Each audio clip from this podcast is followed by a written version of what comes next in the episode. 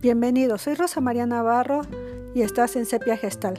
El día de hoy, como siempre, te tengo preparada una lectura compilada por Antonio Razo que lleva como nombre El estanque de los sueños. Si te gusta, compártelo en tus redes sociales con todos tus contactos. Comenzamos. El estanque de los sueños. Una mañana encontré a un forastero que guiaba su carreta, con aire seguro por el sendero. Sorprendía su manera de conducir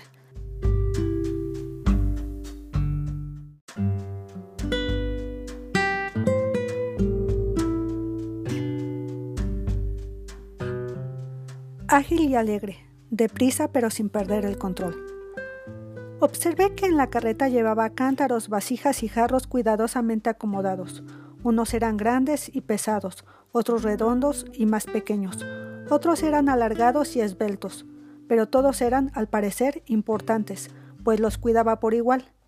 Se podía pensar que cada uno cumplía una determinada función, y es que, aunque conducía viendo hacia el frente, mantenía su mirada y vigilancia sobre de ellos, pero sin sobreprotegerlos demasiado, pues aunque las diferentes piezas eran delicadas y corrían el riesgo de romperse, tenía confianza en ellas.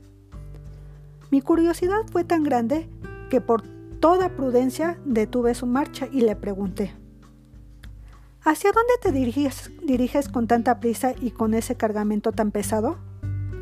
Me miró y con una sonrisa en sus labios Aminoró su paso.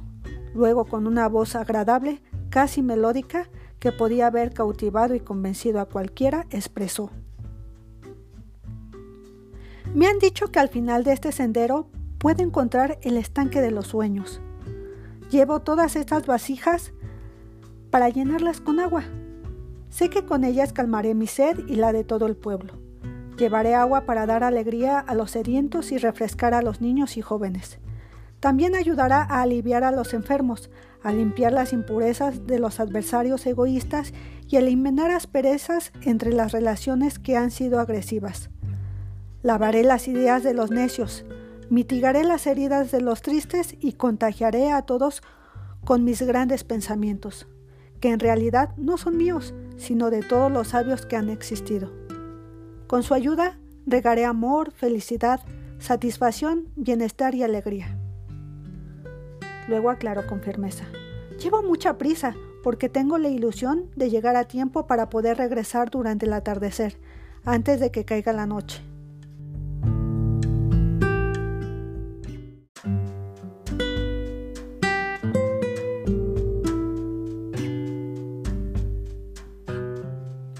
Y por último, agregó con solemnidad, mi cargamento es mucho, y vaya si pesa, pero curiosamente lo puedo llevar y mantener porque lo llevo bien sujetado a la mente de mis deseos. Con alegría extendió su mano y sin detenerse se despidió, dejándome una dulce lección de vida. Recuerda, el forastero soñaba, pero no se quedó ahí estático. Se puso en marcha para convertir sus sueños en realidad. Yo hice lo mismo. Este es el fin de nuestra historia de hoy.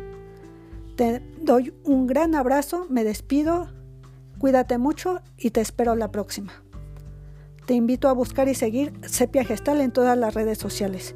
Si necesitas psicoterapia, asesoría u orientación, comunícate a donde ya sabes, 55 85 81 42 75. Nos vemos hasta la próxima.